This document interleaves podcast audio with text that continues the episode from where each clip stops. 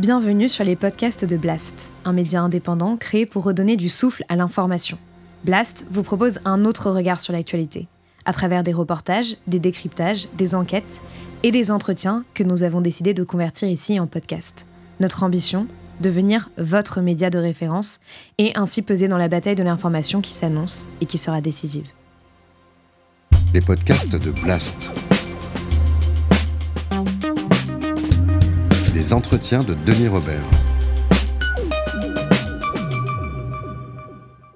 On sait aujourd'hui que, avec certitude cette fois, que l'origine du mal vient de Wuhan. C'est là que l'épidémie a démarré. L'épidémie démarre là et il y a six labos, ce qui ont fait une des villes les mieux dotées au monde en termes de labos qui travaillent sur les coronavirus. C'est clair. Et c'est ce qui a été un peu écarté au début. C'est pas le mec qui va bouffer du pangolin ou de la chauve-souris. Non, c'est pas le mec qui va bouffer du pangolin. C'est le mec qui bosse mais... dans un labo. Mais c'est sûr que ça, ça, ça, incite à regarder du côté des, du côté des laboratoires. Le pangolin, c'était aussi une belle histoire parce que faisait genre, euh, on a maltraité la nature, ça, ça, plaisait, ça plaisait aux écologistes, ça plaisait, ça plaisait un peu à tout le monde. Et il y a eu une, euh, ouais, une sorte de manipulation de l'information qui a été faite par les Chinois hein, d'abord, mais colportée par euh, des, des, scientifiques occidentaux. Et c'est même pas manipulateur, c'est manipulé parce qu'ils ont suivi en gros ce que disait Nature. Et 15 jours après, ils vont aussi suivre ce que dit le Lancet, qui est une autre grande revue. Où là, vous avez une tribune qui dit que euh, envisager que ce soit un virus euh, travaillant en laboratoire, c'est une théorie du complot, sans autre argument que cet argument d'autorité, qui interroge en fait sur la, sur la publication, sur l'information scientifique, parce que c'est quand même des grandes revues, hein, c'est Nature, c'est le Lancet.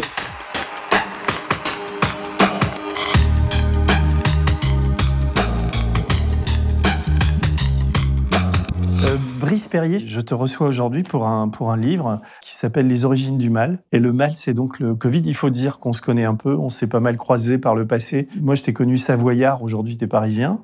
Tu, tu, avais lancé un fanzine qui était, enfin plus qu'un fanzine, un hebdo, un qui journal. un journal qui s'appelait La Voix des Allobroges.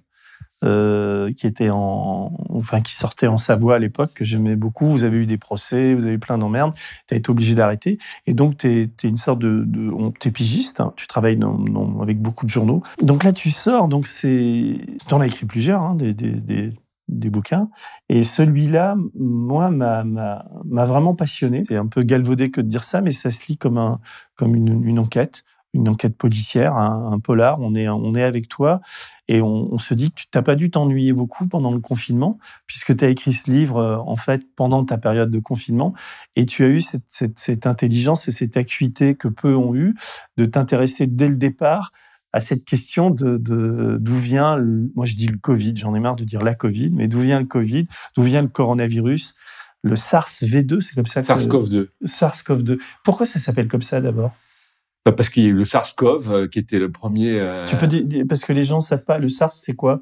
Le SARS, c'est euh, bah, un virus, un coronavirus euh, qui est, a été responsable en 2003, le premier SARS, de, de ce qu'on appelle le SRAS, qui était un syndrome respiratoire aigu qui, qui, posait des problèmes un peu comme celui-ci. Hein. Et donc, ça a été le premier, le premier SARS-CoV. Et, et, là, cette année, bah, comme c'est le deuxième SARS-CoV qui devient un peu pandémique, euh, même encore beaucoup plus que le premier, bah, on l'a appelé SARS-CoV-2. CoV, c'est de coronavirus. Coronavirus, oui, c'est ça. D'accord. Donc oui, donc toi, dès le départ... Coronavirus de type SARS, on va ouais. dire, voilà. Donc tu t'es, euh, tu parles très tôt. D'ailleurs, il écrit une très, une très engageante préface qui, qui c'est Étienne de Crolly, qui était un chercheur du CNRS. Et c'est au départ, tu voulais travailler avec lui. Est-ce que tu peux raconter la, jeunesse du, projet du livre? Oui, ben c'est euh, en octobre dernier, euh, Étienne de Crolly, il a fait une interview dans le journal du CNRS où il parlait, de, en gros, il disait qu'il fallait étudier les origines du du virus sérieusement, sans exclure aucune hypothèse, et notamment sans exclure l'hypothèse d'une fuite de laboratoire qui avait été euh, catalogué un peu complotiste hein, assez rapidement. Et donc, ben, lui, il trouvait que c'était pas normal d'avoir exclu cette hypothèse parce que le virus a des certaines caractéristiques qui pourraient correspondre à des travaux qui sont faits dans des laboratoires et que en plus, euh, l'épidémie a démarré euh, à Wuhan, qui est un, des hauts centres mondiaux, même si ce n'est le premier centre mondial pour l'étude des coronavirus. Mmh. J'ai découvert d'ailleurs en lisant ton livre qu'il y avait six laboratoires à Wuhan. C'est une ville de 11 millions d'habitants. Et, euh, donc, on sait aujourd'hui avec certitude cette fois, que l'origine du mal, entre guillemets, puisque tu l'appelles ainsi, vient de Wuhan. On le sait, euh, c'est là où l'épidémie a explosé, c'est là où il y a eu le, plus grand nombre de malades, enfin un grand nombre de malades euh, au mois de décembre 2019, puis janvier, où après ils ont confiné la ville. Mais d'où vient l'origine du mal, ça reste encore un peu. Euh, non, mais après, je ne veux pas remonter à l'existence de Dieu, mais ce que je veux dire, c'est que. c'est là que l'épidémie a démarré. C'est là que l'épidémie a démarré, et ce qui est quand même assez troublant, et en fait, c'est une sorte d'évidence. On se dit, une, une, ville où il y a six labos, c'est quand même, euh, euh, comment dire, statistiquement peu étonnant, indépendamment du pangolin, des visons ou des chauves-souris, que euh, l'épidémie démarre là et il y a six labos, ce qui en fait une des villes les mieux dotées au monde en termes de labos qui travaillent sur les coronavirus. C'est clair. Et c'est ce qui a été un peu écarté au début, et notamment, ben, je montre dans le bouquin qu'il y a des gens d'un collectif qui s'appelle Drastic qui ont justement voulu remettre cette donnée Wuhan en fait dans le jeu parce qu'on parlait oui les épidémies ça vient toujours de la faune des animaux tout ça. Si c'était en Chine euh, ben il y a une chance sur euh, enfin c'est probable que ça vienne de la nature mais si vous remettez Wuhan dans l'équation eh ben c'est quand même une donnée qui ne devrait pas être écartée parce qu'effectivement il y a ces, ces, laboratoires et dont le WIV qui est le, laboratoire WIV, ça veut dire quoi l'Institut de virologie de Wuhan. Mmh. Qui, qui est le laboratoire le plus à la pointe, mais il y en a aussi euh, quelques autres qui travaillent aussi sur les coronavirus Donc on va, de manière assidue. On va euh, parler ensemble de, de ça, de, de, de, ces différentes hypothèses. Je t'avouerai qu'en fermant le livre, euh, j'ai une intuition, une hypothèse, j'ai pas pas de certitude, mais en ta compagnie et grâce à ton à ton travail qui est très clair, qui est finalement un travail de journalisme euh, absolument rationnel, euh, tu, remontes la, chronologie de tout ça. J'en sais beaucoup plus aujourd'hui. Et j'aurais plein de choses à te demander, mais la, première chose, c'est quand même euh, ce qui apparaît d'une manière, euh, manière absolument, comment dire, nette, c'est l'absence de rationalité dans tout ça. C'est-à-dire que toi, tu y mets un peu de la rationalité, tu y mets un peu de journalisme, euh, tu, cites beaucoup les scientifiques, on, chemine avec toi euh, pendant, pendant pratiquement une année avec tous les papiers qui sont sortis, les études, tu dis il y a eu 100 000 articles scientifiques qui ont été écrits sur le sur le, sur le, Covid. Très peu sur l'origine. Très peu sur l'origine. Et, et, et, donc, on, c'est quand même une, une, une question qui aujourd'hui a un intérêt absolument planétaire, c'est-à-dire ça intéresse l'humanité entière, puisqu'on se dit qu'on est à l'aube d'autres d'autres pandémies et que donc la question des origines est absolument cruciale quoi. Donc c'est pour ça que que, euh, que c'est très intéressant de lire ton livre et, j'ai envie de cette conversation avec toi. C'est pourquoi à ton avis euh, pourquoi, à ton avis, euh, on n'a jamais pris le problème par le bon bout quoi? Pourquoi cette absence de, de rationalité? Pourquoi que dès qu'on qu'on émet l'hypothèse que peut-être il y a pu y avoir une fuite dans un labo, il faudra s'entendre ce que c'est qu'une fuite ou un labo, etc. Tout de suite, on te ressort le complot. Enfin, c'est surnaturel, quoi, parce qu'on, euh, je veux dire, c'est beaucoup plus improbable aujourd'hui, enfin, je te le dis rapidement comme ça, que, que le virus vienne d'un pangolin plutôt que d'un d'un labo. À un moment donné. Ou alors un pangolin dans un laboratoire, ça c'est possible. Un pangolin, mais tout le monde s'est rué. L'hypothèse du pangolin, elle est, elle est finalement alors, je sais que d'autres euh, d'autres virus sont arrivés de, dromadaires par le passé ou de choses comme ça, mais là, le pangolin, c'est franchement pas évident. Euh, donc, il, s'est passé quelque chose à Wuhan, Wuhan, je sais pas comment on dit à ce, moment-là, et donc tu. Euh, d'ailleurs, excuse-moi, je passe du. En même temps, c'est lié, c'est-à-dire que l'accueil de ton livre est très étonnant. Euh, c'est vrai, c'est un peu étonné. Parce que là, ça fait quoi Un mois Deux mois Ça fait deux mois qu'il est, deux mois qu'il est sorti. À part euh, Thinkerview, Russia Today, où euh, t'as pas eu de papier. Il alors que... Eu que comme presse, euh, on a eu uniquement euh, Charlie Hebdo, on n'a eu aucune presse, euh, Le Monde, Libé, Figaro, Le Parisien, l'Express. Alors tous, tous, ces gens qui nous ont vendu du pogolin euh, depuis, depuis un an, je veux dire, ce, ce, ce bouquin, euh, qui est à mon avis assez inattaquable, Tu vois, on peut, tu es, tout le temps sur une, une, ligne de crête qui est euh, thèse, antithèse, tu, tu, tu, prends pas parti, c'est très factuel. Euh, on peut pas te taxer de, complotisme. Et on se rend compte que ceux qui, euh, comment dire, arborent le complotisme comme un étendard sont ceux qui mettent de l'obscurité dans, dans, dans cette histoire. Bah c'est ça, ouais. Euh, et d'ailleurs, euh, tu dis pourquoi est-ce qu'on est parti là-dessus? C'est par une fait une manipulation de l'information hein, qui est à grande échelle. Le, pangolin, c'est c'est l'université de Chine du Sud qui le sort euh, au début du mois de février. Ils font une conférence de presse en disant qu'ils ont trouvé un virus qui est à 99% identique au SARS-CoV-2. Donc ça, c'est ce qu'on attend de, de l'hôte intermédiaire, de, le passage juste avant l'homme. Il faut que ça soit au-dessus de 99%. Donc, ils font ce communiqué qui est repris le jour même par nature. La comparaison des génomes. C'est la comparaison des génomes. Par exemple, vous aviez euh, le dromadaire, c'était pour le MERS, ou la civette, qui est reconnue, alors ça, ça peut encore se discuter, mais qui est en gros reconnue pour le SARS-1. C'était des virus, on avait trouvé des virus avec une identité supérieure à 99%, identique à celui qui était chez l'homme. Donc ça, c'est ce qu'on cherche.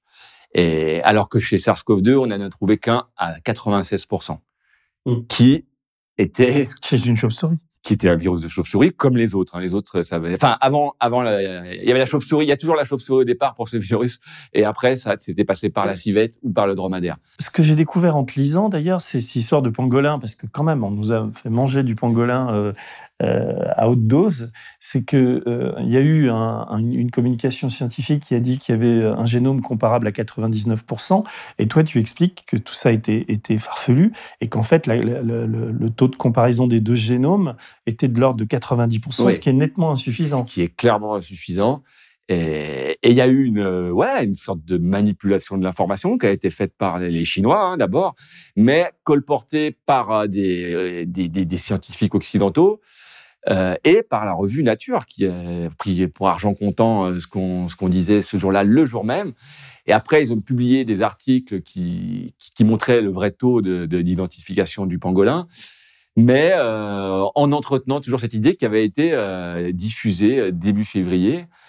Et donc ça, ça a été quand même un peu le début, moi je trouve, de quelque chose qui a été sorte de manipulation en fait. Hein.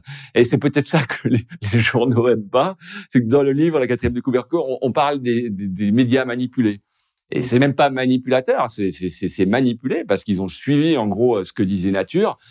Et 15 jours après, ils vont aussi suivre euh, ce que dit le Lancet, qui est une autre grande revue, où là, vous avez une tribune qui dit que euh, envisager que ce soit un virus euh, travaillant en laboratoire, c'est une théorie du complot sans autre argument que cet argument d'autorité. Et, ça, ça a été diffusé euh, dans le monde entier. Et après, vous rajoutez un troisième papier qui est dans, euh, Nature encore euh, au mois de mars, où vous avez un scientifique, deux scientifiques d'ailleurs, ils sont plusieurs, mais il y en a notamment deux, qui parlaient dans le, quand il y a le pangolin qui sortait, qui étaient encore dans Nature en disant oui, on y croit et tout ça. Et là, qui font un article pour dire que qu'en fait, euh, c'est pas possible, que c'est clairement un virus naturel qui peut pas avoir été travaillé, et avec encore des arguments qui sont plus des arguments d'autorité. C'est un article d'opinion, mais qui va faire référence. Et après, quand vous regardez qui sont les gens qui écrivent ces articles, ben vous voyez que c'est des gens qui posent question et qui n'ont pas posé question à, grand monde depuis un an. Et, le montre, le livre montre ça un peu en détail parce que c'est, je sais pas si tu veux qu'on rentre dans oui, qui, non, sont, qui sont ces gens, mais euh. j'ai cherché le, un mot que j'avais relevé, c'est bio-ingénierisé. Non, c'est ça le, le, virus serait, il y a un terme pour dire pour dire bah, euh, travailler quoi. Ouais, ça veut dire travailler. Euh, mais comment donc comment tu comment tu expliques cet emballement médiatique autour du, du C'est pas de la comment dire tous les journalistes sont pas des, idiots manipulables et manipulés. Alors au départ, il y a une communication scientifique, mais il y a donc une orchestration chinoise euh, qui a un relais occidental. C'est ça que aujourd'hui, parce que ce qui est aussi étonnant avec le, le bouquin qu'on n'en parle pas, c'est qu'il est sorti à un moment où en fait l'histoire euh, explose. Quand j'ai commencé, c'était sujet à limite complotiste, mais il s'est passé du temps. Et là, en, mai, euh, Tous les journaux parlaient de, de la blique qui est devenue un peu une hypothèse très, très, très admise, le- la fuite de laboratoire. Oui.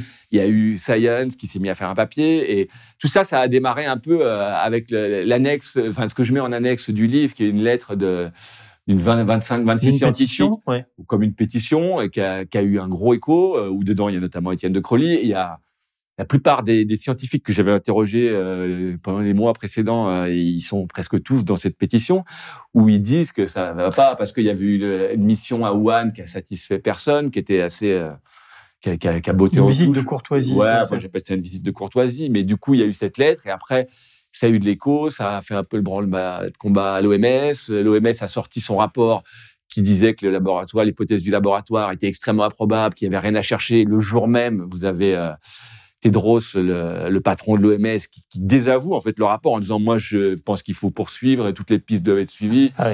Et, et du coup, ça avait beaucoup bougé. Et, et quand le livre sort en, en avril, après, il y a cette revue euh, Science qui sort un peu une- le même genre de tribune, mais là, c'est Science. Et du coup, tout, tout le monde parle de ça, mais avec l'idée un peu de dire, ouais, en fait, c'est la Chine. euh, oui, la, la Chine nous a menti. Et et il n'y a pas grand monde qui veut regarder comment, en fait, euh, les, les, les grandes revues scientifiques occidentales ont, ont joué beaucoup sur ce, parce que on a plus tendance euh, en France ou aux États-Unis à écouter ce que dit Nature qu'à écouter ce que dit le Parti communiste Mais, chinois. hein. Est-ce que, alors, on voit bien, euh, euh, comment dire, les journalistes sont la dernière roue de la charrette, et- mais on voit bien l'orchestration chinoise, on peut la comprendre. Donc ça veut dire que les Chinois ont des choses à cacher. C'est que une chose est à, à peu près certaine, enfin encore que les Chinois savent, c'est-à-dire que les types dans les labos à Wuhan ou les ou les, politiques chinois de cette, cette province euh, ou les membres du, du Parti communiste à, un très haut niveau euh, savent ce qui s'est passé. Je ne le dirais pas euh, de façon aussi affirmative. En tout cas, par contre, ils ont une attitude qui, qui semble dissimulatrice, donc qui incite à penser que qu'ils ont des choses à cacher. Par exemple, le, le va fermer sa base de données avec toute euh, Oui. la collecte de coronavirus, tout son répertoire de coronavirus, trois mois avant le début de l'épidémie, au, au mois de septembre. Et on n'a aucune explication de pourquoi cette base de données. Et par exemple, quand la mission de Wuhan va, enfin la mission de l'OMS va à Wuhan, ils demandent même pas, ils écoutent, on leur dit oui, non, c'est un tableur Excel, alors qu'en fait, il y a 15 bases de données avec des milliers de virus dedans, et ils sont même pas demandés à la voir. Vous avez pas mal de choses que les Chinois font qui, qui montrent qu'ils veulent pas. Alors qu'est-ce qu'ils ont à cacher? Ça, on peut pas, je peux pas affirmer ce qu'ils ont à cacher, mais ils ont l'air d'avoir des choses à cacher. Ils ont, euh, ils ont trouvé le virus le plus proche. Ils ont sorti un peu du chapeau, euh, qui est à 96%. Ils n'ont pas dit où ils l'avaient trouvé. Ils disaient qu'ils avaient ça et finalement, ils l'avaient trouvé il y a sept ans dans une mine où il y avait eu des, mineurs qui avaient été euh, malades, qui avaient des- une maladie qui ressemblait fort au Covid un an avant. Et apparemment, ils ont travaillé sur ces virus pendant, euh, pendant sept ans. Ils en ont trouvé d'autres dans cette mine, d'autres virus qu'on aimerait connaître, qui- qui- qu'ils ont cachés. Ils en ont sorti un peu dernièrement, un peu sous la pression, mais il y en a encore qu'on ne connaît pas. Donc, les Chinois sont, sont pas très clairs. Mais les Chinois travaillent aussi beaucoup avec euh, les Occidentaux. C'est devenu, la Chine, c'est un, un pays très influent dans la science. Et, et on peut le voir parce que les gens, par exemple, qui écrivent le papier de référence dans Nature, les trois principaux auteurs, ils sont tous en relation avec la Chine. Il y en a qui sont qui ont, qui ont eu des prix, qui sont euh, et, et, et, l'autre, celui qui fait le papier du Lancet, c'est le plus gros parce que c'est c'est un mec qui s'appelle Peter Daszak et qui euh, qui a une ONG pour collecter des virus dans le monde entier et qui, euh, et qui travaille beaucoup avec le laboratoire de Wuhan, qui contribue d'ailleurs à le financer avec des fonds américains. Et c'est lui qui écrit cette tribune. Mais on le sait parce qu'on a récupéré des mails qui, qui, qui montrent un peu ses correspondances, qui, où il, fait cette tribune en, en voulant faire croire que c'est pas lui qui l'a fait, en, en voulant se cacher et en voulant faire une sorte de, de faire signer des gens pour que ça soit une sorte de consensus scientifique. Mais en fait, quand on voit ces mails, il, il écrit cette tribune pour défendre ses amis qui sont à Wuhan, qui sont attaqués, et donc il y a un énorme conflit d'intérêts. Et, et ça, personne l'a relevé jusqu'à jusqu'à la mission de Wuhan, parce que ce type, non seulement il écrit cette tribune, mais après il devient le patron de la task force du Lancet, qui est chargé de l'origine du virus, de chercher l'origine du virus. Il devient expert de l'OMS pour pareil pour cette mission. Quand il y a, il y a Wuhan, les, les, les mails qui, qui montrent un peu qu'il a manigancé sont sortis depuis 3-4 mois, mais ça personne ne, l'a relevé quasiment. Et, là, ce type, alors qu'il pourrait être discret parce que ben on voit qu'il a un énorme conflit d'intérêt, ben non, pas du tout. Il est celui, il est celui de la quinzaine d'experts de l'OMS qui s'exprime le plus, qui tweet toute la journée, qui répond à tous les journaux et tous les journaux le présentent comme Peter Daszak, expert de l'OMS, mais pas Peter Daszak, euh, le mec qui a l'énorme conflit d'intérêt et qui écarte l'hypothèse du laboratoire depuis un an euh, de manière acharnée, quoi. Et, pourquoi le ferait-il Uniquement pour des raisons de, ce conflit d'intérêts? Il a des intérêts financiers? Enfin, les, Chinois le payent ou euh, euh? Ben, c'est plus lui, c'est plus lui qui, amène de l'argent un peu aux Chinois. C'est pour ça que Mais c'est surtout c'est son business en fait, parce que lui, son, travail, c'est d'aller collecter des virus dans la faune sauvage pour euh, anticiper les virus à venir et prévenir les zoonoses. Et, et il en les zoonoses, c'est les transmissions de, de l'animal transmission de maladies de l'animal à l'homme, comme euh, comme pourrait être par le pangolin ou par un autre animal. C'est la plupart des des, des, des, des maladies infectieuses, ça, ça vient des animaux, des virus, ça vient en général, c'est des zoonoses. Et, mais en général, ce sont des zoonoses qui, qui vont plus passer par de l'élevage. Hmm par la, civette, c'était des animaux d'élevage. Le, dromadaire, le dromadaire, ça peut être un animal d'élevage, mais aussi c'est un animal euh, bah, qui est à proximité avec les hommes, donc qui vont permettre en fait des, des va-et-vient.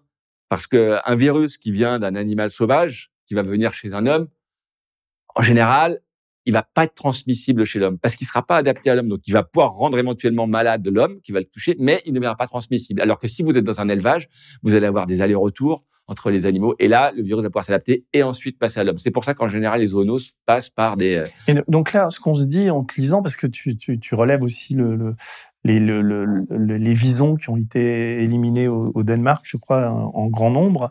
Et on se dit que le, coronavirus a pu passer aussi par les visons, puisqu'ils ont été... Ça serait bien plus probable le vison que le pangolin, par mmh. exemple. Mais, mais donc, ça veut dire aussi qu'il y a plusieurs foyers, quoi, et qu'il y a une concomitance entre, entre il, peut, il peut y avoir des origines au virus, mais pas forcément une. Non. Bon, bah, virus, il faut bien qu'il vienne de quelque part au départ. Hein. Ouais, mais au départ, il pourrait. Parce que c'est un peu l'idée chinoise de dire que le virus est arrivé partout dans le monde au même moment, mais ça, on n'a jamais vu ça.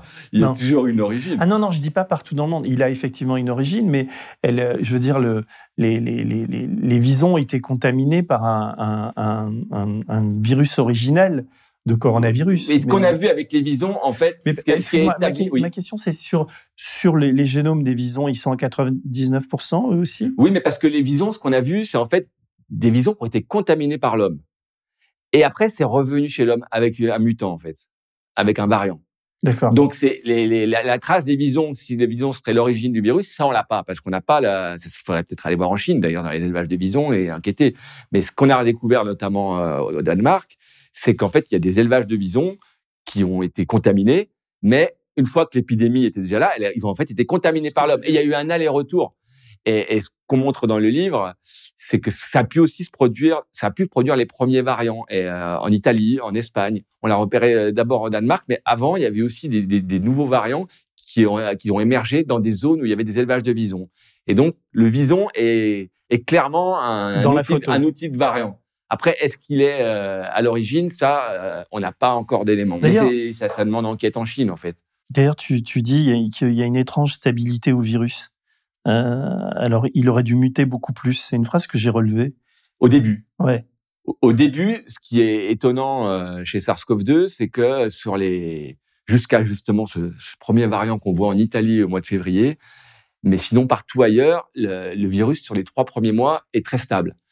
Or, euh, quand un virus arrive de l'animal à l'homme, il va avoir une première période où il va justement beaucoup muter pour se perfectionner, pour être de plus en plus adapté à son nouvel hôte.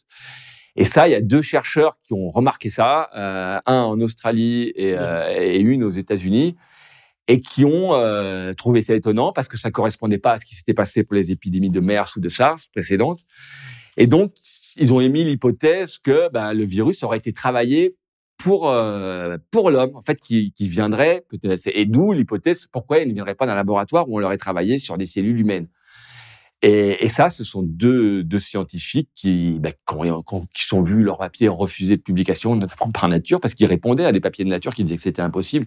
Et ils montraient ça. C'était des données quand même très importantes de montrer qu'on avait un virus stable au départ et ça a été nié Mmh. Alors, si, si on remonte à, l'origine du, toi, tu, tu, démarres ton bouquin en décembre, euh, euh, fin décembre 2019, ouais, euh, où il y a le, le, le, premier cas avec les premiers mails de ce professeur, mais mais on découvre au fil de la lecture et ma mémoire de lecteur me, me, me fait penser qu'il y a eu quand même des cas précédemment. Euh, en novembre, je me souviens d'un reportage euh, en France où il y avait une première victime, en tout cas présentée comme telle de, du coronavirus, euh, dans la région parisienne, en novembre, qui a été hospitalisée. On a découvert après coup, en, en, voyant on, les on a, on a, vu même des, des, des, cas français ouais, en novembre. Il y, a, il y, a, eu des études qui ont montré chez des... Il y avait des... Alors, de toute façon, il, il, il apparaît au grand jour, il explose en fait en, en décembre à Wuhan. Très forcément. Mais toi qui es remonté aux origines du mal, tu, tu, euh, tu penses que le, coronavirus, celui-là, sous cette forme-là, les premiers cas euh, euh, répertoriés, même, mais sous les radars médiatiques, hein, ça remonte à quand? Ça, c'est il y, a rien de certain en fait là-dessus. Il y a, y a rien de certain. Après, ça, ça, ça, doit remonter, ça, ça, doit remonter à des mois, à quelques mois avant, enfin, probablement. Hein, et il y a, y, a, y a, un truc, en tout cas, qu'on sait, c'est que le 12, le 12 septembre, la base de données du WIF ferme. Le 12 septembre 2019. Oui. Et Donc ça, veut dire qu'ils étaient déjà ça pourrait, alertés. ça pourrait être suite à un accident euh, qui, qui fait qu'ils euh, seraient au courant. Mais ça, c'est c'est une supputation. Mais c'est un fait que le 12, le 12 septembre, pour des raisons qu'on ignore, cette base de données est fermée. Il y a, y a un, un, élément très troublant, j'en avais entendu parler, mais comme la manière dont tu le remets en perspective, ça m'a ça m'a fait réfléchir. Euh, c'est quand tu, tu, tu racontes l'histoire de ces chercheurs euh, euh, chinois qui tombent tous malades en 2012 en allant explorer une une comment dire une galerie de, de, de mines où il y a des, des chauves-souris. C'est pas des chercheurs, c'est des mineurs. Des mineurs. Ouais. Mais, mais ils récupèrent les merdes de chauves-souris et tout ça. Et euh, pour des labos ou pour non non non non non ah pas bon du tout. Ils vont nettoyer la mine. En fait c'est des employés de la mine qui vont nettoyer une mine qui est pleine de de guano de chauves-souris et, et, ces gens-là qui travaillent dans la mine eh ben il se trouve qu'il y en a six qui vont tomber malades euh, avec des symptômes très proches en fait des cas graves de Covid. Ouais. et ils ont été suivis par les plus grands virologues chinois euh, et 300 morts non? Je... non non non non non, ils, ils, sont, tous... ils sont six il y en a trois qui meurent oui, c'est ce que je dis, 300 morts. Oui. Ouais, 3, je croyais 300 morts. Non, que 3 sont morts, oui, c'est ça. Et 3 sont morts. Et, et, donc, ce cas a été suivi euh, par, euh, par les plus grands virologues chinois, et notamment par le WIV, qui, du coup, s'est mis à venir collecter des virus dans cette mine. Et c'est là que l'année suivante, ils ont trouvé ce qu'on appelle RATG13, qui est le virus le plus proche de SARS-CoV-2. Mais quand on l'a présenté en, janvier 2020, qu'on a trouvé le virus proche de SARS-CoV-2, on s'est bien gardé de dire qu'il avait été trouvé dans cette mine. Mais c'est ça qui est troublant. Ça veut dire qu'il est. Alors, est-ce qu'il est possible que le, le, coronavirus, le même, enfin, pratiquement, enfin, on va dire le même que celui qui, qui nous fait tant de misère en, en ce moment, est-ce qu'il est possible qu'il qu qu soit né dans ces années-là, c'est-à-dire six années ou dix années euh, auparavant, et qu'il ait euh, euh, stagné avant d'exploser pour des raisons qui, qui échappent? Est-ce que c'est une, une, une, hypothèse bah, envisageable? il, il, il, pourrait, hein, ça, il pourrait. Après, ce qu'il faut venir voir cette mine, elle est à 1500 km de Wuhan. Donc, euh, ça, ça nous expliquerait pas comment il est arrivé. Euh, par contre, ce qui est aussi possible, c'est qu'il récupère des virus dans cette mine, comme RATG13 ou d'autres, et qu'il les amène à Wuhan et qu'il les travaille et qu'il les fasse évoluer, et qu'une évolution qui soit accélérée, parce que par exemple, si vous avez... Dans des labos alors? Ben bien sûr, parce que c'est ces laboratoires, dont WIV, l'Institut de virologie, c'est lui qui a été... Il y en a d'autres qui ont fait des collectes, mais eux, principalement, qui ont fait des collectes dans cette mine ont, et qui ont trouvé le plus proche dans cette mine et qui les ont ramenés et qui avait d'autres, qui ont récolté d'autres coronavirus là-bas. Donc, euh, il est possible que le chemin fait de la mine à, Wuhan, eh ben, il soit pas par euh, la nature, mais par euh, par un échantillonnage. Euh. Oui, parce, parce, que ce qui est troublant quand on te lit, c'est qu'on peut imaginer aussi que comme on des types peuvent mourir de pneumonie ou tomber malades, etc. Et on ne dit pas que c'est le coronavirus. Mais il est possible que qu'une maladie se transmette on, peut penser que c'est une grippe, on peut penser que c'est des problèmes respiratoires aigus, mais on, ne va pas le nommer coronavirus. Et puis, à un moment donné, ça devient, le, on, met le doigt sur un truc qui s'appelle coronavirus. Bah parce qu'on le repère. Après, quand vous avez les, mineurs qui sont euh, qui sont euh, qui, qui, sont à l'hôpital, qui sont venus, qui sont suivis par le, plus grand virologue de Chine, hein. et lui, il y a un diagnostic qui est fait parce que ça, on, le sait, c'est pas les Chinois qui l'ont dit, mais c'est toujours ce groupe drastique qui a vraiment levé beaucoup de, mm. de, de, choses dans cette histoire. Et un de leurs chercheurs a trouvé un mémoire de médecine, ah d'étudiants de médecine, de médecine où il raconte que les, mineurs sont suivis par le plus grand virologue de Chine qui, lui, fait un diagnostic de, probablement de coronavirus. Et on est en 2012. On est en 2012. C'est quand même euh, extraordinaire. Et, ça, si vous n'avez pas drastique, personne ne le sait. Euh. Hmm. Parce que on, on, alors, on, y a une, je mets ça en correspondance avec euh, donc, ce, que je te, disais tout à l'heure, c'est-à-dire c'est troublant qu'à Wuhan, donc l'endroit au monde où il y a le plus de, labos de recherche sur, le, sur les coronavirus, alors il faudrait spécifier ce que sont ces labos, parce qu'en France, il y a eu aussi beaucoup de, d'accusations portées contre le, le, labo P4 qui est le plus sécurisé, mais qui, qui s'intéresse plutôt à des virus plus dangereux que le, que le euh, l'Ebola ou des choses comme ça. Et c'est ce, ce, cette, euh, ce labo-là qui a été géré par, enfin géré, qui a été créé grâce à l'INSERM. Conçu avec les Français. Voilà. Donc on a accusé là les Français de. D'ailleurs, c'était assez troublant de voir Agnès Buzyn, euh, parce que évidemment le, l'amnésie collective et le, brassage médiatique fait qu'on oublie. Mais est-ce que tu te souviens de, de, Buzyn dès le départ C'était une des premières à voir la gravité de la situation? Parce qu'elle était médecin, parce que son mari était un des, était à l'Inserm ou euh, à l'Inserm, je me trompe pas. Et, donc, elle était déjà acculturée à, tout ça. Donc, de là sont nées effectivement des théories du complot qui, qui voudraient que ces gens-là euh, savaient, mais ont fermé les yeux, etc. Et, toi, tu dis que s'il y a eu des fuites de labo, ils viennent probablement pas de ces P4 qui sont très sécurisés. De ce P4. De ce il y P4. Hein. Il y en a qu'un.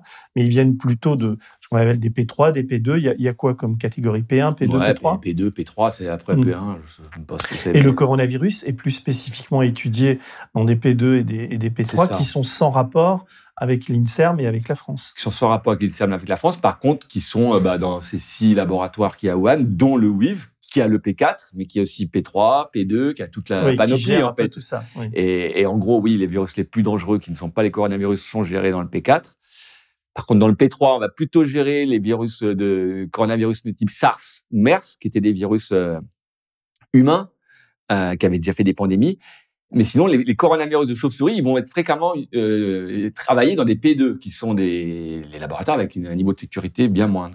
Donc, on est bien d'accord quand tu dis travailler, ça veut dire que ces chercheurs euh, chinois travaillent sur ces virus en vue de leur prévention, c'est-à-dire pour inventer des médicaments pour les pour les soigner euh, quand, quand c'est la seule comment dire c'est l'occupation principale de ces laboratoires ou il y en a d'autres C'est pour les comprendre. Hein, la, mission, et, d'ailleurs c'est en lien avec euh, Peter Daszak, là dont je parlais tout à l'heure.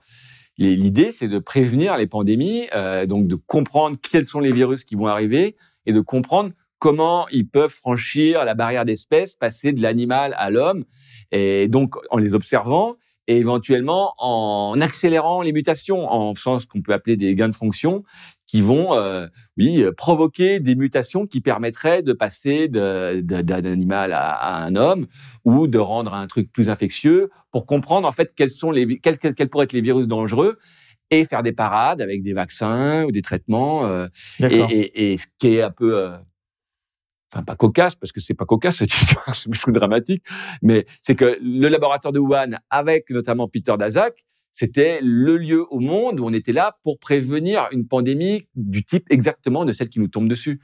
Et, elle arrive dans le lieu qui était à la pointe de la lutte contre ça. Quoi. Tu peux rappeler qui est Peter Daszak? Peter Daszak, c'est la personne qui a écrit la tribune du Lancet, qui, euh, qui est donc euh, un des présidents d'une ONG qui s'appelle EcoHealth Alliance, et qui, lui, euh, travaille donc à collecter des virus et ensuite à les ramener avec différents laboratoires, dont celui de Wuhan, éventuellement pour faire des opérations de gain de fonction et qui, lui, a été aussi euh, totalement bah, dans, dans l'idée du, du, pangolin et de la faune sauvage, et de, de dire, en fait, c'est un virus qui vient de la faune sauvage. Mais Là, il a un conflit d'intérêt parce qu'il travaille avec Oui, les laboratoires Wuhan, mais il a un autre conflit d'intérêt qui est de dire euh, ce virus vient de la faune sauvage, donc il faut aller en chercher plein parce que c'est son business en fait d'aller d'aller rechercher des, des Oui, puis virus on voit, de la bien, on faune voit bien sauvage. que ce chercheur se fait mousser parce qu'il est, il est très présent dans les médias euh, euh, anglo-saxons essentiellement. Partout, mais- et, il développe toujours. Il disait wildlife, wildlife, wildlife, alors qu'en fait, les, notamment bah, Serge Morand qui fait la postface du livre, qui lui est très appliqué sur les zoonoses, qui, qui travaille en Thaïlande, qui est sur les, contacts justement animaux-humains.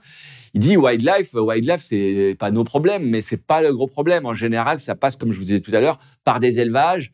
Et, aller chercher, il y, a, une logique un peu, même un peu scientiste, de, vouloir aller collecter le maximum de virus dans la nature en, allant les travailler ensuite, alors qu'en fait, c'est des virus qui, généralement, ne feront pas de mal. Quoi.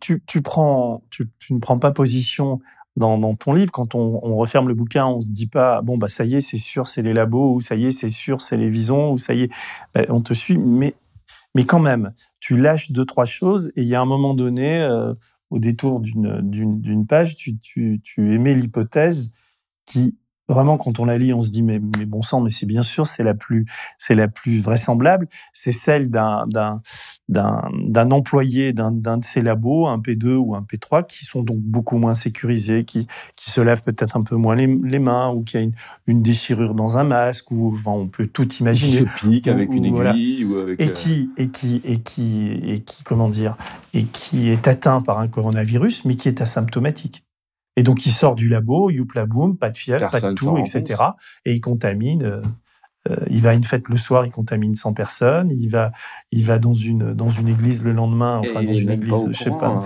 et, et voilà et c'est parti Bah, c'est une possibilité, mais vous avez même encore euh, une possibilité qui est encore peut-être plus étonnante, mais c'est ça peut être un chat qui fait les poubelles. Parce que à Wuhan, on a, on a recensé qu'il y avait 15% des chats de Wuhan qui étaient positifs au coronavirus. Et dans les chats n'en meurent pas je sais même pas s'ils en meurent. Non, les chats, mais, ils en meurent. Mais en tout cas, ils Mm. peuvent le transmettre. Et il y a un problème de déchets qui a été admis, même par les Chinois eux-mêmes, hein, dans les laboratoires. Et vous pourriez avoir un virus qui a été travaillé ou pas, qui se retrouve dans des, dans des déchets maltraités, et un chat qui va le prendre, qui peut le passer à son maître. Mais ça peut bien sûr aussi être des, des, des travailleurs. euh, et avec une logique, en plus en Chine, qui il y a beaucoup de... C'est ce que me disent des experts un peu de la Chine. Il y a- beaucoup de monde dans les laboratoires en Chine quand vous avez un doctorant, enfin quelqu'un qui cherche un, maître de recherche en France, il va avoir un doctorant, là-bas c'est tout multiplié par 10. Vous avez quand vous avez deux personnes en France, vous en avez 20 là-bas quoi. Donc il y a beaucoup de monde dans ces laboratoires et avec des gens qui travaillent énormément et qui sont dans une logique de si on fait une faute, on l'avoue pas parce que euh, on va se faire trop taper sur les doigts. Bah, c'est c'est ce qui apparaît, c'est-à-dire que c'est un chapelet de mensonges, d'omissions, de manipulations. Quoi, depuis depuis le 1er janvier 2020, on est euh, on est comment dire, euh, euh, on est manipulé en permanence. Donc ça commence d'ailleurs avec avec un premier chinois qui s'appelle Zhang Yongzhen, non, je, je prononce bien son nom, qui, qui lance la première alerte. Et il, il est mort d'ailleurs lui Il est aujourd'hui. mort. Ah un des. il est mort assez vite d'ailleurs. Ouais. Et, et, et il n'est pas du tout entendu quoi. Euh, Bah non, il est non seulement il est pas entendu, mais il est arrêté par la police. euh. Alors, ouais, il est arrêté par la police et, et lui, il veut alerter en disant attention, il y a une épidémie qui vient, etc.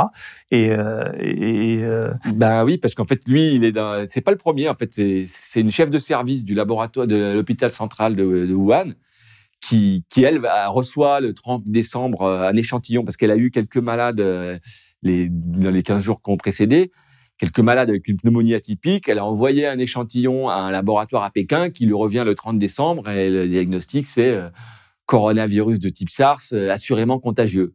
Donc, euh, elle, elle, elle, elle lance l'alerte sur les réseaux sociaux chinois, mais un peu interne à l'hôpital. Et après, celui dont tu parlais, lui, il va relayer ce message plus publiquement et, et il va se retrouver au poste euh, le lendemain. euh, mais mais d'ailleurs, on peut imaginer qu'il a contaminé des flics aussi parce que euh, et- et- il, il était porteur du virus. Peut-être, ouais, c'est possible qu'il ait contaminé des flics, qu'il ait contaminé plein de monde, mais en tout cas, lui, il va mourir très vite parce que un mois après, enfin très vite, Marc, le, co- le Covid, ça peut aller assez vite, mais Alors après, Un il y, a, mois après, il y a des personnages. Enfin, tu, tu, tu relèves au début. Je trouvais ça intéressant tu, que les 80, les 426 premiers cas qui sont relevés en Chine, enfin à Wuhan, de, la moitié sont euh, euh, sont, ont des liens avec le marché aux, aux animaux. Et c'est pour ça que la rumeur, enfin j'allais dire la rumeur, oui, c'est pour ça que l'hypothèse de, de, de, de, la chauve-souris ou du pangolin est, partie de là. Mais tu, tu, tu, tu reprends des, des... D'ailleurs, tu cites beaucoup, beaucoup d'articles chinois, enfin traduits euh, dans, dans, le début. Et c'est assez intéressant parce qu'on se souvenait plus de tout ça. Mais tu, mais tu, tu précises bien qu'il y avait des cas antérieurs euh, qui étaient bien, marché, ouais. bien avant le marché et qui n'avaient aucun lien avec le marché. C'est ça. Et donc, bah, ça, là, on se dit, bah, l'hypothèse du marché, elle, elle pèse pas, ben, voilà. elle pèse pas lourd, quoi. Et pourtant, on, on, a été abreuvé de ça. On a été abreuvé parce que le marché vend des animaux sauvages. Euh, il a jamais, il vend pas de pangolin, il vend pas de chauve-souris. Mais on a dit ouais, il les met peut-être sous le manteau. Là-bas, Wuhan, il y, avait des, des, rumeurs comme quoi Wuhan on aimait manger des soupes de chauve-souris, euh, ce genre de choses. Mais, mais c'était toujours cette idée la faune sauvage et, que Peter Daszak mettait en avant, que, que la, chercheuse vedette du WIV, met aussi en avant parce que quand il commence à Alors, y avoir. Elle est terrible celle-là. C'est, c'est, elle, c'est la, oui, on la voit beaucoup. Elle est, c'est la chercheuse officielle, on va dire. Elle, c'est quoi son poste à, là-bas? Ah, Elle est la chercheuse vedette du, du, de l'Institut de virologie de Wuhan. Hein. C'est pas la patronne de l'Institut, mais c'est la chercheuse vedette et qui est, qui est une chercheuse brillante, hein, qui, est, qui est reconnue internationalement, qui est, c'est, c'est Alors, Batwoman, voilà, ouais. c'est la spécialiste des coronavirus de chauve-souris. Quoi. 那么科学家通过研究呢，都发现果蝠是这两种病毒的自然宿主，也就是它的源头。因此，我们想，SARS 的自然宿主会不会是蝙蝠呢？ Elle dit que tous ceux qui, qui, accusent les labos chinois d'avoir laissé partir le virus, il ferait mieux de, de, fermer leur bouche puante. Et elle dit aussi que, que à l'évidence, euh, tous ces occidentaux en quelque sorte ou tous ces anti-chinois euh, euh, ont été punis par la nature, quoi, parce qu'ils sont méchants avec la nature. Pas, pas tant, hein, parce que justement, c'est encore, c'est encore plus pervers que ça. Parce qu'en fait, elle, elle, elle, elle accuse plutôt les Chinois. De, de, que c'est les des, Chinois complices oui, que, non de, de, manger ah, des animaux sauvages en gros c'est bah, en gros ce qu'elle dit dans son message c'est que il y a des pratiques d'un autre temps qui perdurent c'est genre d'aller manger des pangolins ou des, ou des chauves-souris et que voilà on est puni euh, pour avoir ces pratiques un peu d'un autre temps et c'est presque c'est un peu malin parce que ça fait ça, ça met l'idée qui, a été reprise par euh, vous voyez, des fois, vous voyez Luc Ferry qui disait là-bas, en gros, les Chinois, c'est des sauvages, ils mangent n'importe quoi, ils mangent n'importe quoi, ils mangent. Et du coup, c'est assez malin parce que pour les Occidentaux, ça fait croire, voilà, les Chinois, ils mangent du pangolin, de la chauve-souris. C'est pas étonnant qu'il y ait ce virus alors, qui arrive parce qu'ils ont des pratiques de barbares, quoi. Alors, elle, elle réagit parce qu'il y a des, des, propos de chercheurs. Qui est Botao Xiao?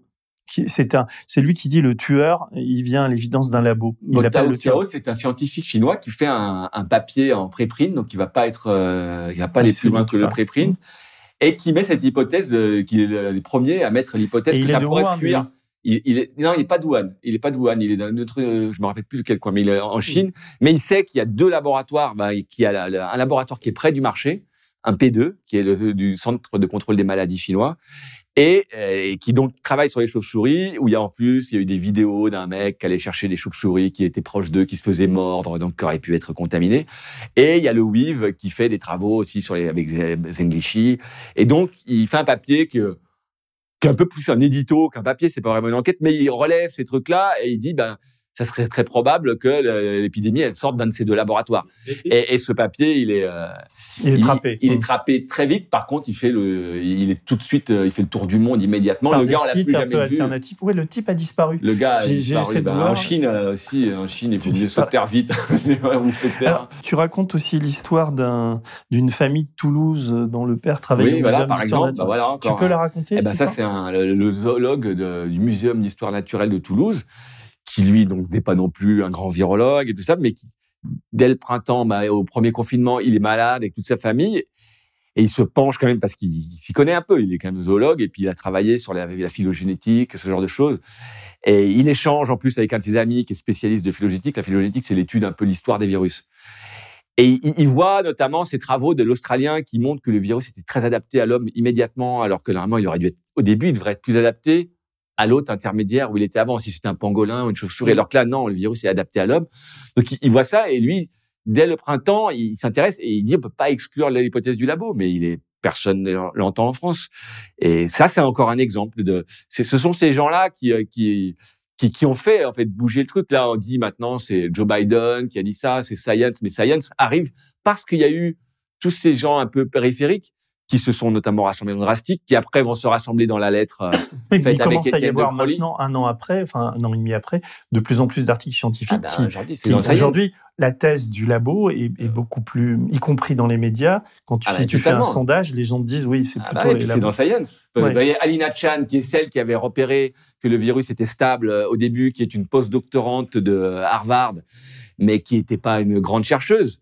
Elle, était recalée par nature. Alina Chan, euh, au printemps, là, là, euh, au mois de mai, elle était parmi les signatures de Science avec les plus grands virologues, avec des, plus- pardon, les plus grands virologues du monde. J'ai relevé aussi qu'il y a un, et tu sais ce que c'est Knopr, euh, trait d'union, COS9 Non, CRISPR-Cas9. Ouais, je- mais parce que, excuse-moi, j'ai pris des notes. CRISPR-Cas9, c'est le ciseau moléculaire Voilà. qui permet Et de alors, faire des... mais évidemment, moi, mon image, j'ai pas travaillé C'était la française qui a eu, je sais plus comment elle s'appelle, qui a eu le prix Nobel euh, Oui. l'année dernière. Donc, il y, a des- il y a- il y a en fait des ciseaux euh, génétiques. C'est on peut- comment on peut Oui, les en gros, c'est ça, c'est des ciseaux qui permettent de faire du découpage et de Donc, coller euh, des... Et là, là, mais ils s'amusent comme des fous, quoi. T'as l'impression que les chercheurs et, et que et, et- et- c'est un peu effrayant, quoi.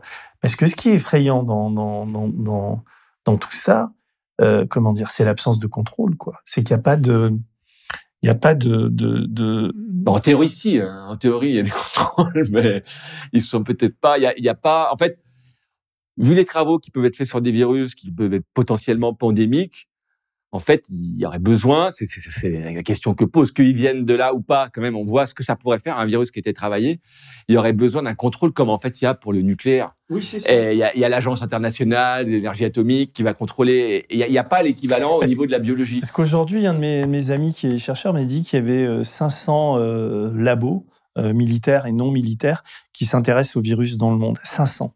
Ça veut dire qu'il y a 500 endroits sur la planète qui potentiellement peuvent lâcher des virus de ouf, sans, sans compter euh, les, les autres virus qui peuvent, euh, qui peuvent sortir avec le réchauffement climatique, avec tout ça. Mais rien que dans les labos, l'homme peut créer ses- sa propre, euh, sa propre destruction par ces virus.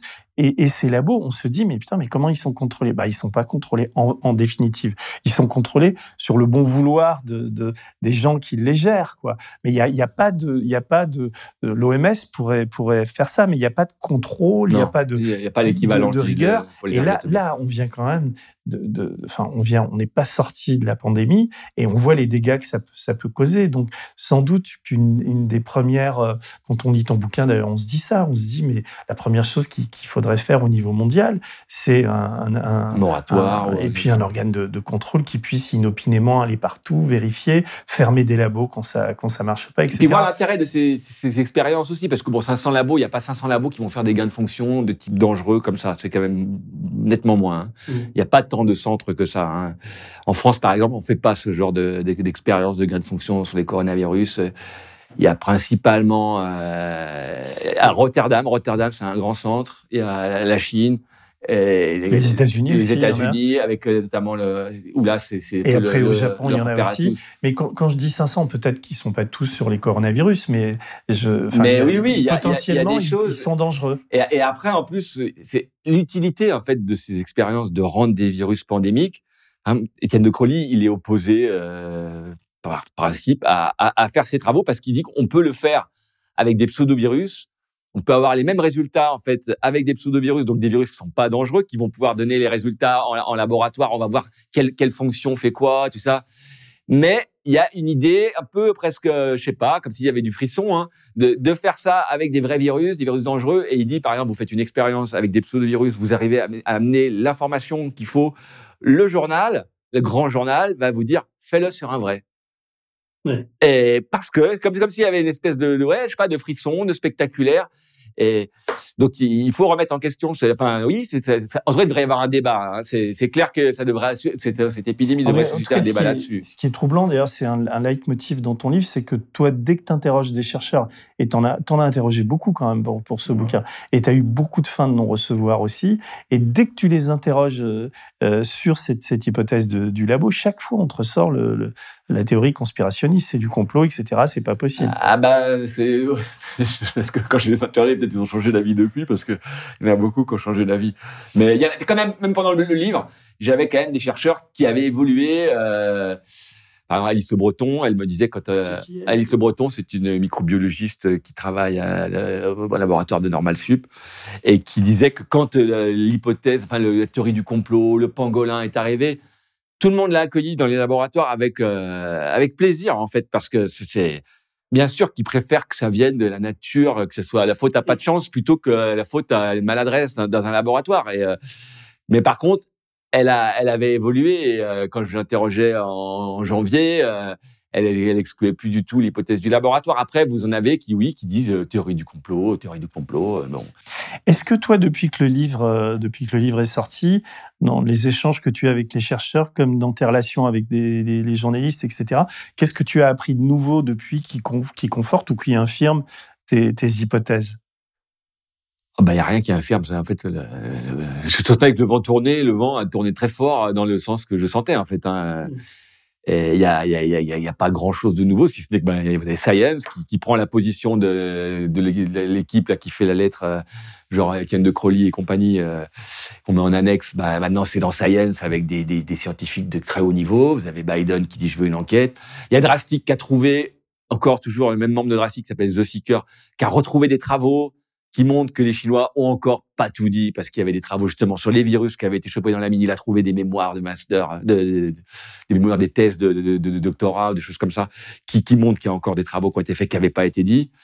Mais sinon, non, il y a rien de, y a rien de plus qu'il y a dans le si ce n'est que voilà, euh, c'est, qu'aujourd'hui cette thèse elle est acceptée. Enfin, l'hypothèse elle, elle, est largement acceptée. Par contre, ce que on ne dit pas, c'est en gros comment cette hypothèse a été écartée, pourquoi elle a été écartée, et, ça, c'est ce que montre un peu le livre. Et ça, on, on le voit pas, et c'est peut-être pour ça qu'on n'a pas trop envie de parler du livre, mais c'est, comment en fait on a été manipulé, et, ce qui interroge en fait sur la sur la publication, sur l'information scientifique, parce que c'est quand même des grandes revues, hein, c'est Nature, c'est le Lancet, qui, qui, qui, qui, qui mentent en fait, qui, qui, qui, qui, qui, font de la propagande. Hein. Nature a vraiment euh, a vraiment euh, Lancet, c'est un papier. Après, ils ont la task force ils sont sur le complot, tout ça. Mais c'est nature, c'est vous avez, je sais pas, 7, 8, 9 papiers jusque jusqu'au jour encore de la, même encore il y a 15 jours. Il y a, il y a par exemple le jour de la, la, la conférence de presse de Wuhan, où l'idée des, des, Chinois, c'est d'aller voir ailleurs, aller voir en Asie du Sud-Est, euh, au Cambodge, en Thaïlande, il y a des virus là-bas aussi. Vous avez Nature qui sort un papier ce jour même qui est fait par Lin Fa Wang, qui est un Chinois mais qui a travaillé à Singapour, mais qui est proche aussi de, du WIF, qui a beaucoup travaillé avec eux, et qui dit qu'il a trouvé un virus très proche de SARS-CoV-2 en Thaïlande. Et, et, et, il ne donne même pas l'identité du virus. Il, va donner une, partie, une petite partie avec une identité assez forte, qui est presque aussi proche que 95,5%. Mais il donne même pas l'identité totale qui est en fait que de 91%, donc qui n'est pas très proche. Et vous avez Nature qui publie ça. La, première chose d'un relecteur, tu dis, on a un virus proche, donne l'identité. Ils ne le mettent pas, mais ils le publient le jour de la conférence de presse en disant, en gros, le message, le message des Chinois, allons voir en Thaïlande ce qui se passe. Hmm. Et ça, c'est, je sais pas, c'est limite euh, putaclic ou euh, putain je ne sais quoi, mais c'est de l'article comme ça. C'est un peu comme le pangolin. Le, jour, il relaie mais pareil. Alors, Mais alors, qui, qui, qui sont les, les, marionnettistes? Pourquoi ils font ça? Pourquoi Nature prend ce risque-là de manipuler autant? eh ben Nature, euh, c'est là où on voit aussi quand même l'influence de la Chine, de chercheurs qui travaillent quand même beaucoup avec la Chine, qui sont les grands virologues, hein, qui sont les grands virologues du monde. On voit Nature, par exemple, le premier sponsor des journaux de Nature, c'est la Chine, largement devant tous les autres pays. Donc c'est l'influence chinoise dans le et la, Chine a battu Donald Trump en fait en soft power. La Chine a explosé Donald Trump. Donald Trump il était avec ses gros sabots, il a gueulé. Alors que la Chine, c'était avec des, des, Australiens, des Américains qui publiaient dans Nature, avec euh, qui est une sommité. Euh. L'histoire n'est pas finie. Ah, l'histoire n'est pas finie du tout. Non. Là, dans cette recherche du, du, du chaînon manquant et dans, dans l'explication euh, rationnelle, chronologique, quelles sont les, les, pistes, les hypothèses euh, et l'échéance d'après toi? Quand est-ce est qu'on va savoir Quand est-ce qu'on va savoir et comment on, on, on peut savoir? Tu as fait un gros, gros travail de, de défrichage, mais on a, il nous manque le, la conclusion. Quoi. Bah, disons que la conclusion, euh, il y a un problème d'accès aux données euh, chinoises hein, déjà. Mais moi, je pense qu'il devrait y avoir une demande d'ouverture de tous les laboratoires qui travaillent sur les coronavirus. Ça serait même plus diplomatiquement euh, acceptable par la Chine, plutôt que de dire sur la Chine, la Chine. Si tous les laboratoires qui travaillent sur les coronavirus ouvraient leur base de données, parce que pourquoi pas, ils viendraient pas des États-Unis ou je ne sais où. Donc déjà avoir des données et, des données aussi épidémiologiques en Chine ou ailleurs, que, qui est, qui est une collecte de données et sans, sans, pointer un pays, ça serait peut-être plus facile parce qu'aujourd'hui il y a aussi les côtés politiques qui, qui fait que ça se crispe. Après, bon ben voilà, est-ce que la Chine va ouvrir les portes ou pas? Ça, on ne sait pas. Les autres non plus. Après, il y a une étude qui est très intéressante qui va être menée en France euh, sur euh, l'évolution du virus de et du génome, un comparatif pour voir si cette évolution elle correspond un peu à ce qui existe naturellement, habituellement ou pas. Là, si on te demande de mettre une pièce là euh, euh sur les, j'aime les- pas faire ça. moi. Pas. Non, mais d'accord, mais quand on t'écoute, enfin, tout ton discours nous amène à penser que, que, que c'est l'homme qui, qui, qui est à l'origine de, de, de ce virus et pas, et pas l'animal. C'est pas le mec qui va bouffer du pangolin ou de la chauve-souris. Non, c'est pas le mec qui C'est- va bouffer c'est du le, le pangolin. mec qui bosse mais- dans un labo.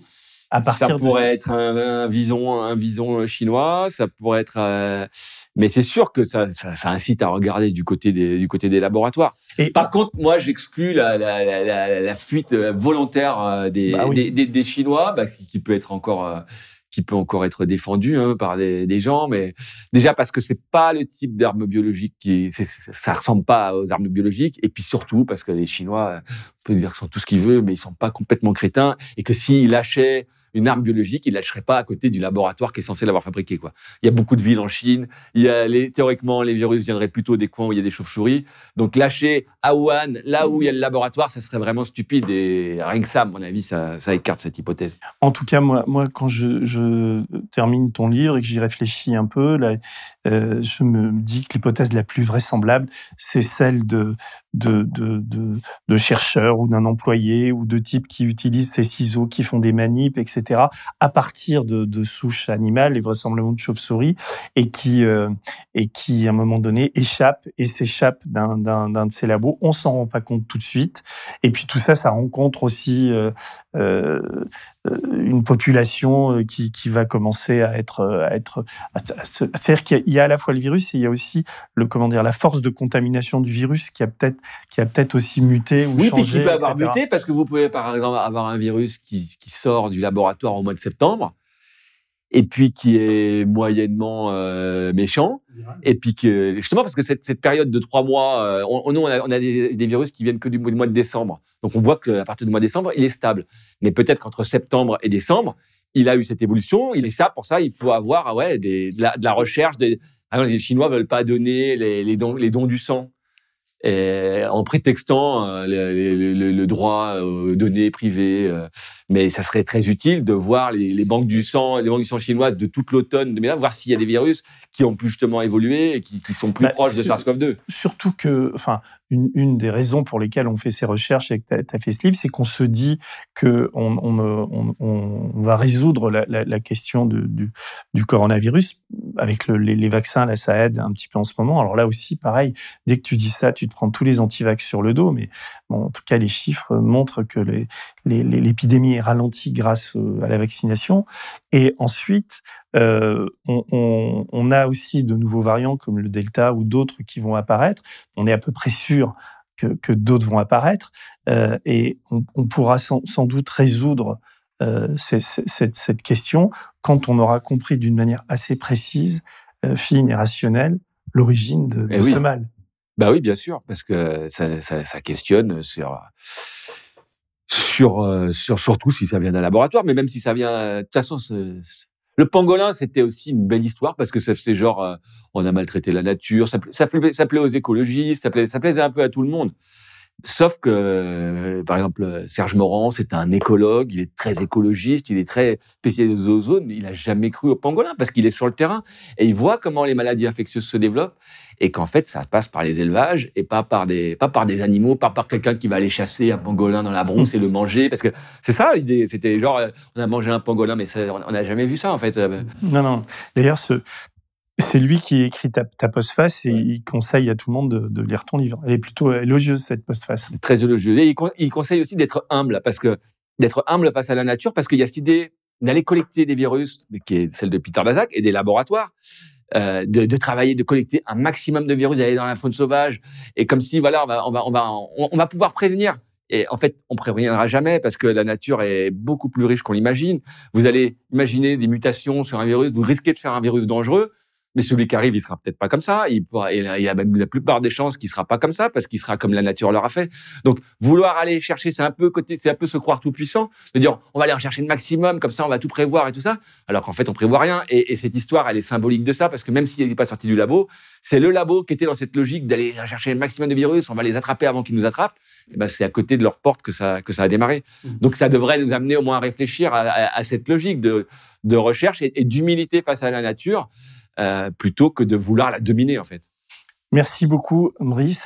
Je sais pas bah, merci à toi. On, a, on, a, passé, mais c'était passionnant. Et euh, euh, écoute, je crois que tu as trouvé ton, ton chemin. Là. Il faut que tu continues à faire des livres de, de, vulgarisation scientifique. En tout cas, tu es très bon pour, pour, pour, faire un peu de pédagogie avec tout ça. C'est un domaine qui est quand même assez obscur pour même pour quelqu'un qui lit des, des, papiers. Et ton livre est, est vraiment éclairant. moi, j'invite tout le monde à le lire et, et c'est un bon polar pour l'été, quoi. Eh ben, merci beaucoup. merci. Merci, Denis. Si vous avez aimé ce podcast, s'il vous a été utile, n'oubliez pas de nous mettre des étoiles ou de le partager autour de vous ou sur vos réseaux sociaux. Blast est un média indépendant, et si tous nos contenus sont en libre accès, c'est grâce au soutien financier de nos blasters et abonnés.